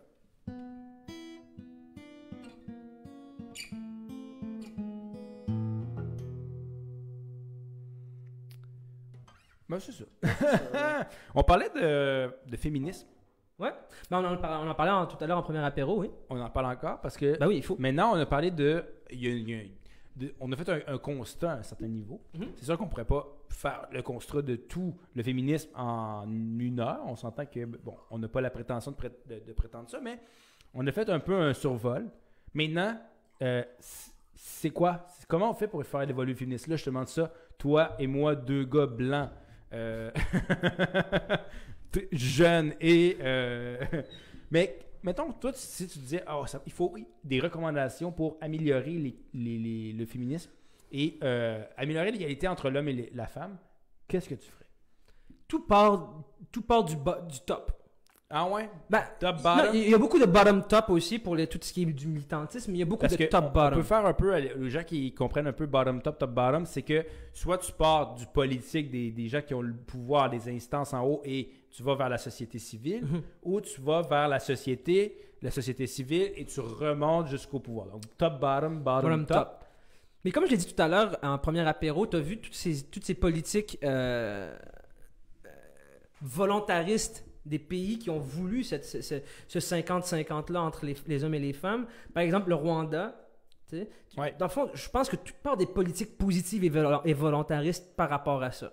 Donc, le Canada l'a fait. Oui. Le Canada l'a fait. euh, au durant le premier mandat libéral de Justin, de Justin Trudeau en 2016. Mais juste un, un truc vraiment simple, mais juste donner le congé parental aux hommes Ouais. qui peuvent euh, choisir en fait qui va, gar- va garder l'enfant dans les premières années. Donc, juste d'avoir la, possibilité qu'un homme puisse Puisse le faire. euh, prendre congé pour s'occuper d'un enfant, mais ça fait en sorte que la femme peut aller au travail. Donc, Ouais. ça, ça- ça améliore, je pense, cette égalité. Exactement, ce, ce genre de politique-là, entre autres, exactement. Puis ça, c'est- ça, ça, c'est très concernant la, la population. Mais par exemple, pour ce qui est des, des postes des postes d'encadrement, euh, c'est très important aussi, comme le fait le Rwanda, comme, euh, co- co- comme veut le faire le Canada. Puis, euh, parce que à ce jour, euh, dans les postes de direction, euh, laisse-moi retrouver mon, mon, mon, mon, fun fact, il est juste ici. Il est juste ici. C'est ça. Euh, dans les postes de direction, donc managérial, qui, qui, Ouais, qui- de qui haut dirige- niveau, de, haut niveau, sur, sur, sur 100 entrepreneurs, je te parle d'une moyenne mondiale, seulement 25 sont des femmes environ. Oh wow, c'est pas beaucoup. C'est vraiment pas beaucoup. C'est vraiment pas beaucoup. Donc, tu vois qu'il y a toujours cette culture organisationnelle-là que c'est l'homme qui doit être le boss, tu sais. Ouais. Alors qu'on le voit que ça n'a aucun rapport. là. Il- tout, peut partir en, tout, peut, tout peut partir en cacahuète euh, par un homme, par et pour un homme, tu comprends? là? Oui, puis même, euh, on parlait la semaine passée du film de White Tiger. Oui. Ben, on voit justement ces, ces- ces difficultés-là au niveau des femmes, justement, à travers euh, ce film-là. Donc, un autre, en fait, euh, petit clin d'œil à nos différentes émissions du passé. Allez voir ce film-là, White Tiger, qui euh, démontre en fait à quel point les femmes doivent toujours, en fait, c'est tout le monde qui est déjà à la base contrôlé par les hommes Exact. et les femmes doivent euh, toujours faire leur place. Mm. Fun fact, il y a un endroit dans le monde où c'est complètement l'inverse. C'est euh, les, les femmes qui contrôlent et euh, les hommes qui ont vraiment pas, ils sont en inégalité par rapport à la femme. Société matriarcale. Ouais, oui, mais vraiment comme il y a des inégalités profondes où les hommes sont inégalitaires Mhm. et euh, ça crée d'autres problèmes en fait. Ah ouais, Donc euh, ça me, ça me, C'est où ça? euh, sais-tu en Inde, Je sais que c'est. Oui, je pense en que c'est. Asie euh, centrale. Ok. Ouais, ouais, j'en ou avais du entendu, parler, zone, ouais. Dans, dans... Je me rappelle plus, je vous, je vous- je vous trouve le, le lien. Mais, ben, puisque tu es dans cette, dans cette partie du monde-là, savais-tu qu'en Inde, l'année passée ou l'année d'avant, il y a une région du nord-est de l'Inde qui a vécu un choc démographique, c'est-à-dire que dans le même mois, 208 garçons sont nés alors que zéro filles sont nées. Oh wow. Tu sais, tout à l'heure, on parlait de Ça, c'est top-bottom. complètement le contraire du Saguenay, ça. Ouais, totalement. Exactement.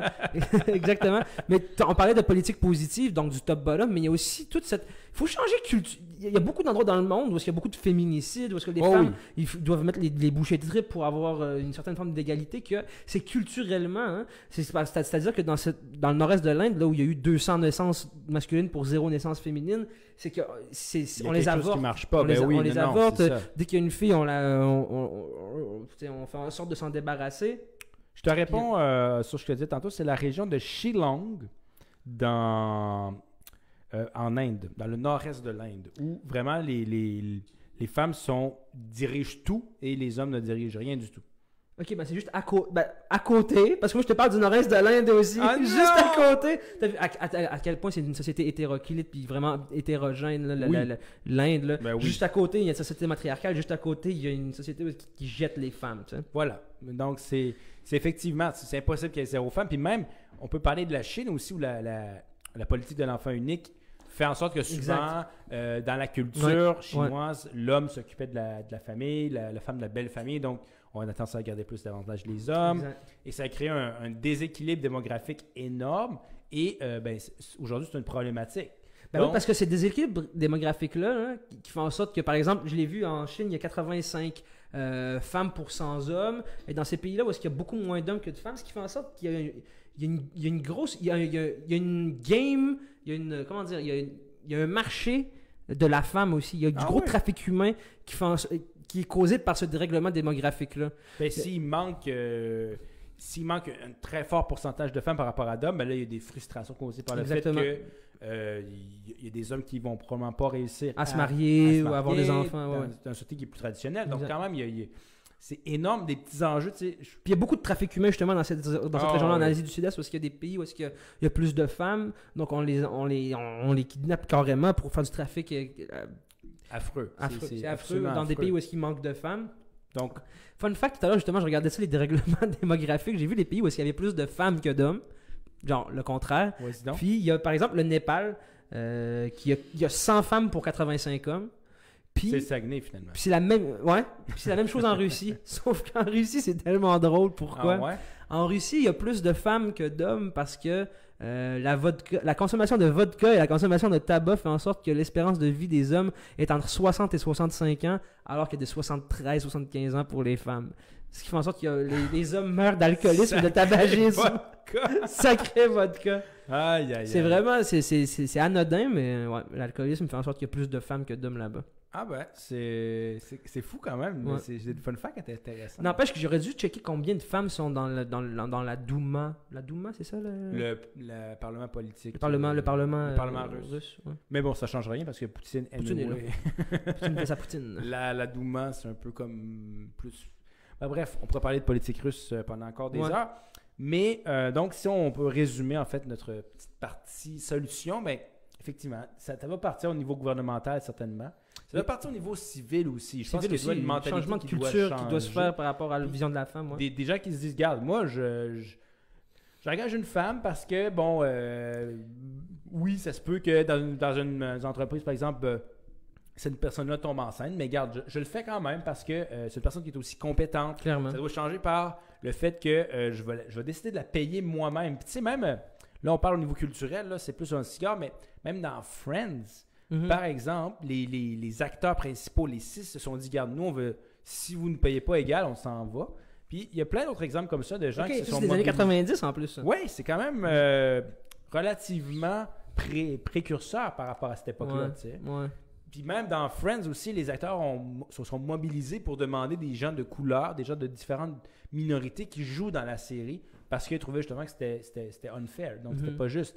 Donc, je pense qu'il faut se mobiliser puis de pas accepter justement que, euh, tu sais, tu es un entrepreneur, tu es...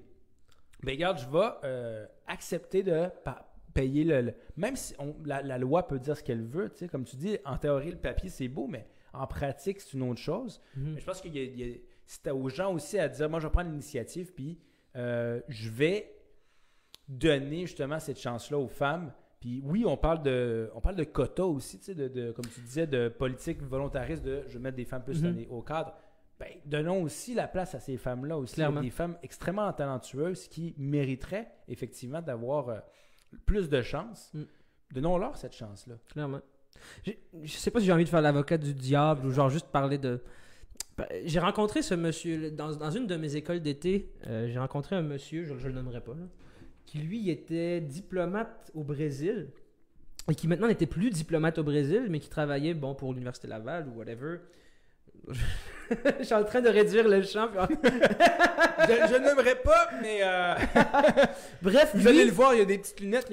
lui, lui, monsieur extrêmement compétent, extrêmement. euh, c'était une sommité dans ce qu'il faisait. Tu vois que c'était un bon diplomate, ok? Mais lui, justement, il s'est fait tasser de son poste. J'ai pas envie, d'utiliser de mots négatifs ou whatever, mais pour, pour qu'une pour qu'une pour qu'une femme prenne son poste au Brésil. Puis je me demande, est-ce que est-ce qu'il y a comme un revers à la, médaille aussi aux politiques volontaristes? Est-ce qu'il y a quelque chose qui manque à ça?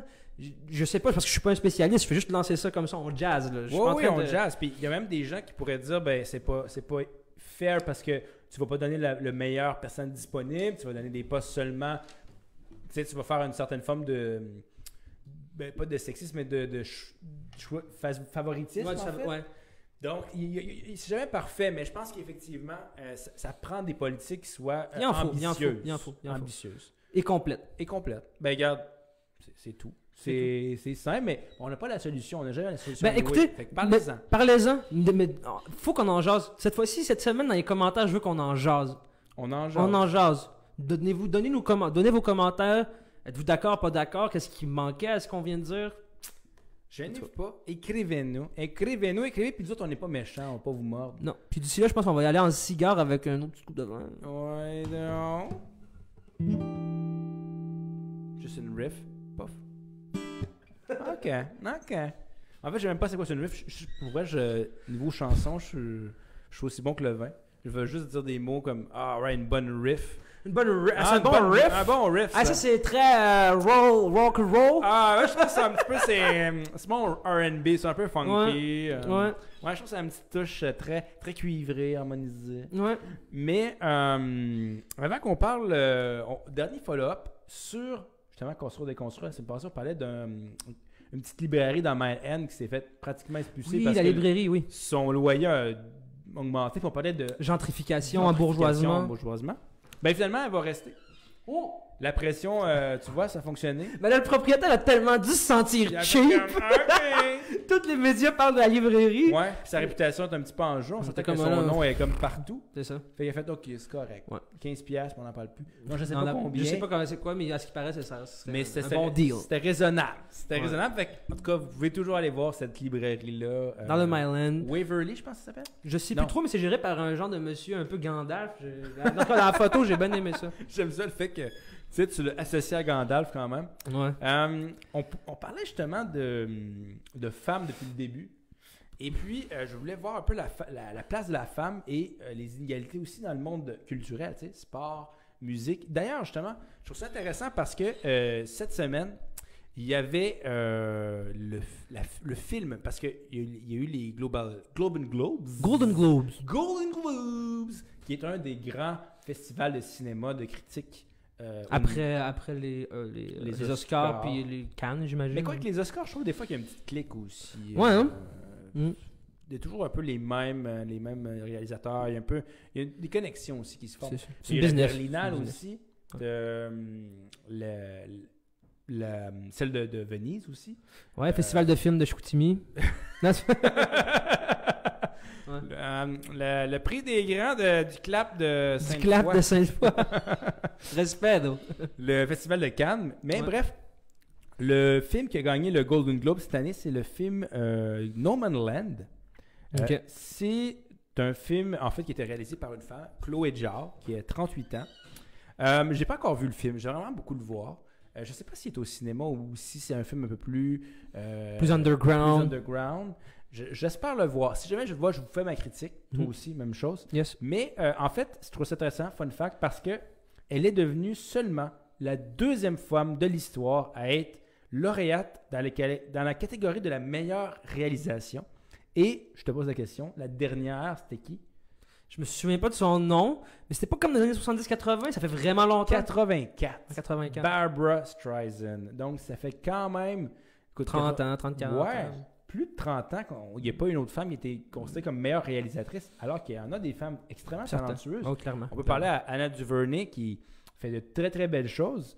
Euh, il y a aussi, euh, justement, dans ces dominations-là, le film Rocks de la Britannique Sarah Gavran, qui, euh, en fait, raconte l'histoire d'une adolescente de 15 ans, abandonnée comme son jeune frère par sa mère, mais soutenue par des amis. Et on voit un peu à quel point genre, une jeune qui est laissée à elle-même et puis grandit un peu dans Mhm. cet environnement qui est très hostile et un peu euh, chaotique. Mhm. Et euh, encore une fois, une Britannique qui est une femme, Sarah Gavran, qui euh, vraiment s'est démarquée aussi selon Mhm. le Golden Globe. Donc, cette année, il y a eu surprenamment énormément de femmes qui ont fait leur place. C'est bien. Je trouve ça bien. génial. Puis d'ailleurs, il y a des critiques qui sont super Parce que dans le monde des écrivains, des écrivaines aussi, je veux dire, on dirait que les femmes ont fait leur place, je veux dire, peut-être dans les années 1900, 1800, 1900, tu sais, avec. oui, euh, beaucoup plus tôt avec J.K. ben, même J.K. Rowling. non, je te- non, je te parle bien avant. Là, je te parle oui, de- oui. C'est ça, dans- avec. J.K. Rowling, il n'y a, jamais Ouais. eu de OK, est-ce que J.K. Rowling va faire. Non, tu sais, les femmes se sont faites accepter dans le cercle des écrivains et écrivaines rapidement. rapidement. Ouais. On dirait que le 8e art, le cinéma, on dirait que ça veut rester un boys club. Ben, les Weinstein et compagnie. Mm. euh, D'ailleurs, bon débarras. hein. Oh, ça. Mm. Mais, mais c'est effectivement, tu sais, les femmes, Mm. euh, longtemps, je trouve qu'on les a, on les a pas donné l'opportunité Mm. de réaliser des choses, de, d'avoir justement le rôle de, de la chaise principale. Puis, comme je te dis, depuis maintenant qu'on leur donne une certaine forme de euh, plus de place, on Mhm. voit qu'il y a plein de réalisatrices qui se démarquent. Mhm. Puis justement, Chloé Joss en est une. On peut penser justement à Anna Duvernay, il y en a d'autres Mhm. énormément. Donc, sais, il y a plein de femmes talentueuses, c'est juste qu'on a, on a juste pas donné la chance pendant un bon bout de temps. C'est ça. Euh, et euh, même chose dans le monde du sport, tu sais, je, je, je sais pas si tu avais vu, mais il y avait les, euh, l'équipe soccer de, américaine Ouais. qui justement se disait pourquoi nous on n'est pas payé pendant que l'équipe de soccer américaine, masculine est payée, tu sais. Quand Ouais. tu y penses là, les femmes qui sont dans l'équipe de soccer américaine ou n'importe quelle autre équipe de soccer, c'est les meilleurs au pays, tu sais, c'est des athlètes Ben oui, ben accomplis. Ben oui, clairement. On clairement. leur donne pas cette opportunité-là. Clairement. D'ailleurs, pourquoi, pourquoi les femmes n'ont pas le droit de jouer dans, la- dans les ligues nationales? C'est déjà arrivé qu'une femme a joué dans une ligue nationale? Une seule fois. Manon Réaume, ben, en tout cas, je pense, à ma connaissance, c'est arrivé juste une fois avec Manon Réaume qui a. Mais d'ailleurs, euh, on parle de Manon Réon. Manon Réaume qui était gardienne de but puis qui euh, Ah vrai. un match à Tampa Bay une seule fois. Mais c'est pas juste non plus sur la glace, c'est aussi dans l'univers sportif. Mhm. Parce que maintenant, de plus en plus, il y a des équipes, notamment au football américain et au hockey, qui engagent des femmes comme euh, euh, directrice sportive, directrice du recrutement, euh, vice-présidente. Coach Pourquoi il n'y a pas de femme coach? Ben oui, pourquoi pas? Ah. Pourquoi pas? Tu sais, je veux dire, c'est. Hein, ce serait un autre.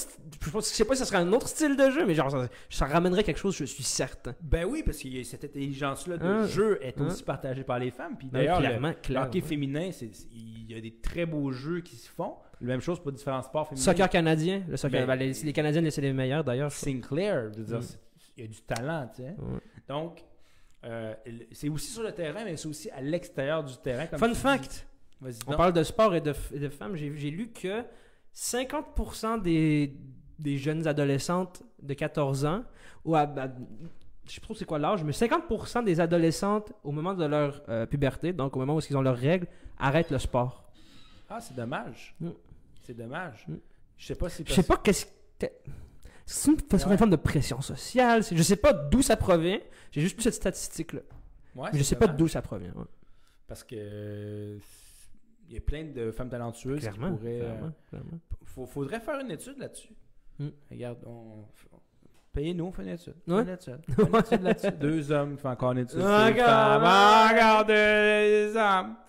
Mais effectivement, je pense que euh, c'est dommage parce que euh, je pense qu'effectivement, il y a ces femmes-là talentueuses puis qui amènent une autre vision aussi, tu sais, Mhm. qui amènent un autre background, qui ont d'autres, qui amènent des idées différentes, qui sont très créatrices. Mhm.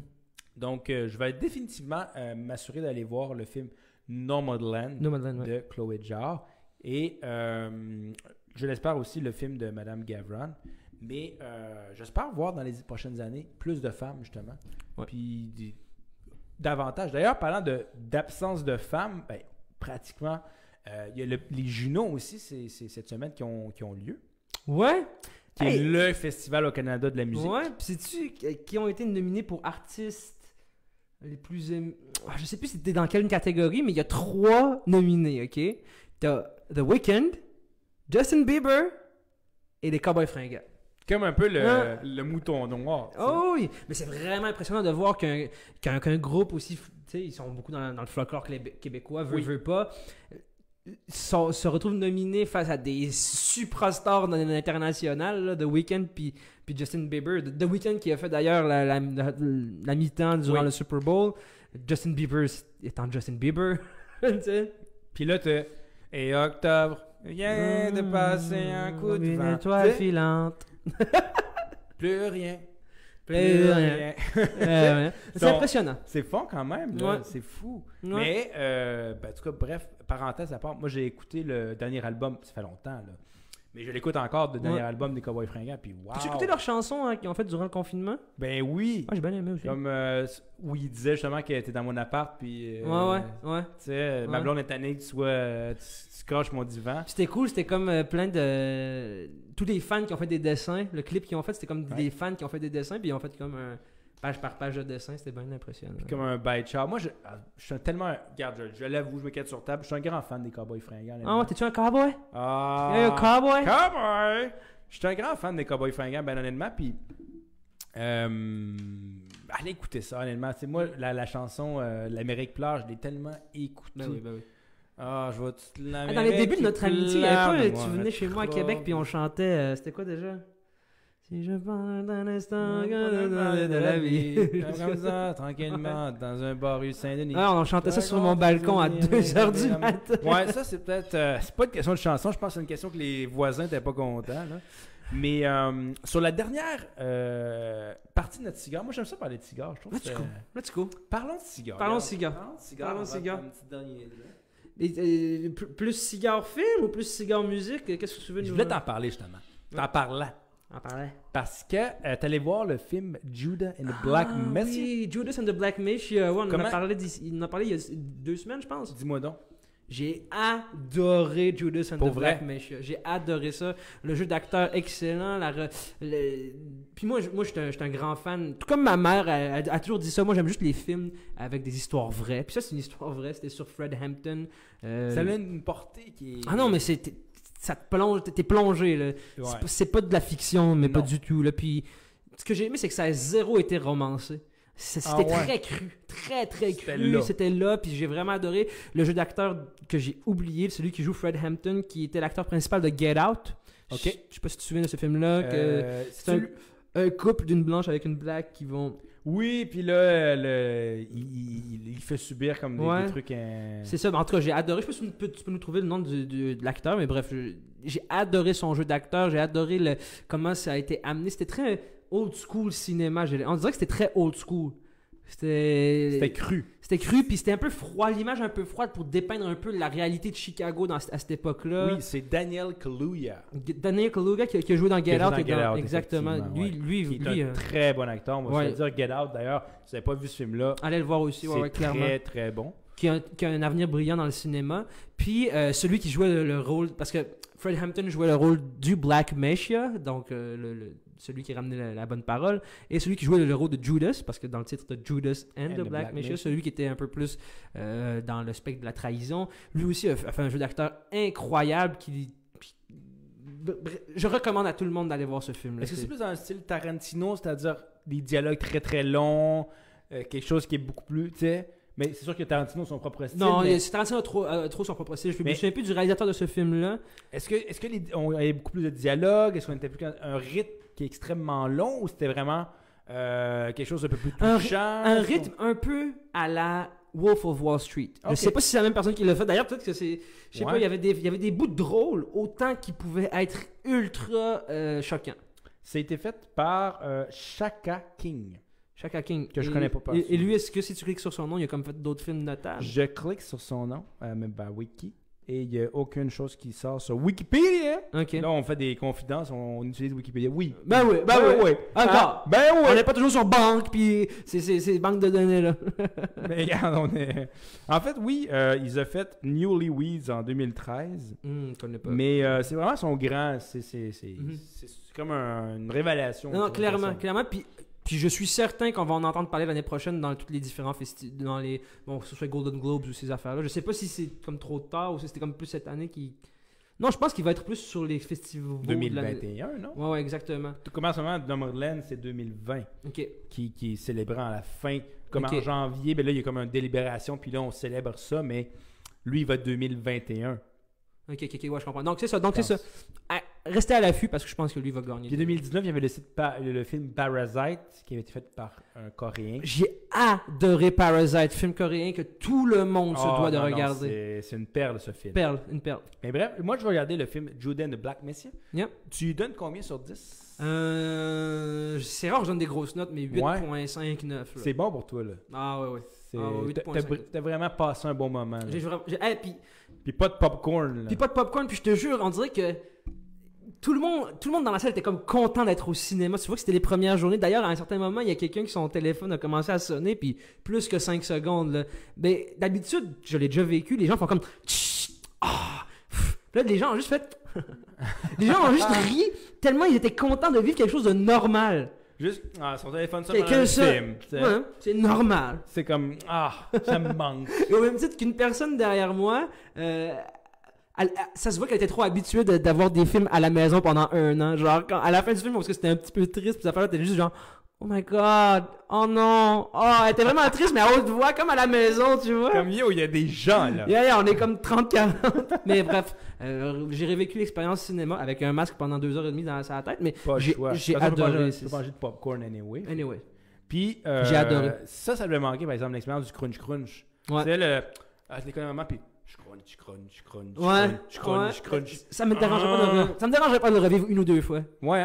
Parce, parce que durant les. tu sais, Il y a eu des bandes annonces au début, là, Ouais. mais sans popcorn. C'est une bande annonce, c'est. c'est long. C'est hein. long. C'est long. Tu sais, t'as toujours le son de gens qui font du pain. C'est C'est ça. toi-même, tu fais du son avec ton popcorn. C'est ça. C'est correct. tu sais, C'est juste parfait. On parle. C'est juste la bande-annonce. Mais là, faut que tu l'écoutes. Ouais, c'est ça. Ah. D'ailleurs, c'est quoi les bandes annonces des films qui sortaient Euh, J'ai hâte, hâte, hâte, hâte au prochain 007. Ouh. Ah ouais, euh, je pense que ça va être le dernier de Daniel Craig en plus, le prochain Ouais, James hein? Bond. Parce que il n'y a pas un. Ou c'était fait par. Il y a une femme qui a écrané James Bond 007 avant. Ou ça va être dans les prochaines années. Ben justement, il y a eu des gros débats à savoir est-ce que James Bond devrait être joué soit par un black ou par une femme, le prochain 007. Mais il voulait que ce soit il voulait que ce soit ça. Parce que moi, je Craig serais, a dit Moi, je, je m'en vais. Là. je serais willing. Ouais. Hein? willing. Puis même qu'il y a Ouais, eu des hein. rumeurs pendant très longtemps, très longtemps, je sais pas, que euh, Idris Elba, l'acteur black Ah, là, euh, wow. britannique, Ben oui, qui joue dans qui joue fort. Luther, qui joue dans Beast of No Nations, qui, qui allait faire le nouveau 007, j'aurais capoté. Mais il est tellement bon. Il est tellement bon comme, comme Omar Sy, qui est. euh, Le meilleur Arsène Lupin que j'aurais pu. Sérieusement, je suis content C'est que Arsène Lupin arrive dans les, dans les écrans modernes à- sous Omar Sy. tu sais. Qui, est- qui a Ouais. joué, qui est incroyable. Donc, Ouais. euh, pourquoi pas? Pourquoi pas Pourquoi pas? un James Bond noir? Yeah. Ou un James Bond femme, tu sais Yeah. Je veux dire. Il y a des gens qui disent non, on touche pas au classique parce que euh, James Bond a toujours été quelqu'un de, de race blanche, donc faut garder ce personnage-là de James Bond. Non, mais faut- on, est, non, on est en plein changement. là. C'est le moment. temps- Ça va apporter le changement qu'on veut. James Bond, je trouve que euh, c'est aussi une légende, d'une certaine ma- manière. Ouais. C'est pas une, c'est pas une personne, c'est pas, c'est pas une personne qui a existé, c'est pas John F. Kennedy, c'est James Bond, c'est la légende de James Bond, c'est, Mhm. c'est la légende d'un agent 007 qui est comme hyper invincible. Pourquoi Ouais. ça pourrait pas être un noir? Ouais, pourquoi pas? Pourquoi pas? Pourquoi pas? Comme, comme euh, Ghostbusters, je pense que Manis c'était des femmes. Mhm. Puis Moi, ça me dérangerait pas que Tomb Raider, genre, on dise, Hey, pourquoi pas, euh, on, on fait jouer par un trans ou par, par un homme? Why, why not? Why not? Why not? Why not? On a eu Donald Trump comme président des États-Unis. ça. why not maintenant Après ça, tu es comme moi. Tout est possible et toujours rien ne peut être pire que ça. Non, c'est ça. His routine there. Mais- Yeah, man. Et moi, j'étais Yeah, très content de faire cet apéro avec toi. C'était notre apéro.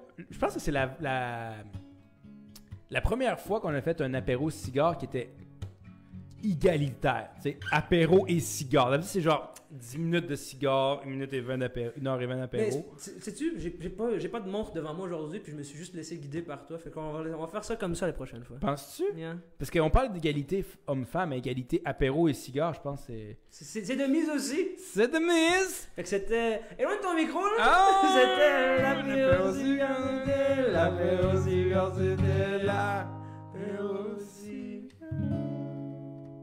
Merci tout le monde de nous avoir écoutés, puis je vous le dis, euh, revenez-nous la semaine prochaine. Et sinon, ben garde, aimez, like, mets ton pouce, Commente. commente, Dis-nous ce commente, que t'as pensé. partage, fais, fais ce que tu veux, mais reste ab- abonné avec nous parce que nous, on veut juste vous entendre parler de sujets d'actualité, de politique, de culture, de n'importe quoi. Fait que divertissez-vous, amusez-vous, puis on vous retrouve la semaine prochaine. Salut, ciao! Peace out. That was nice.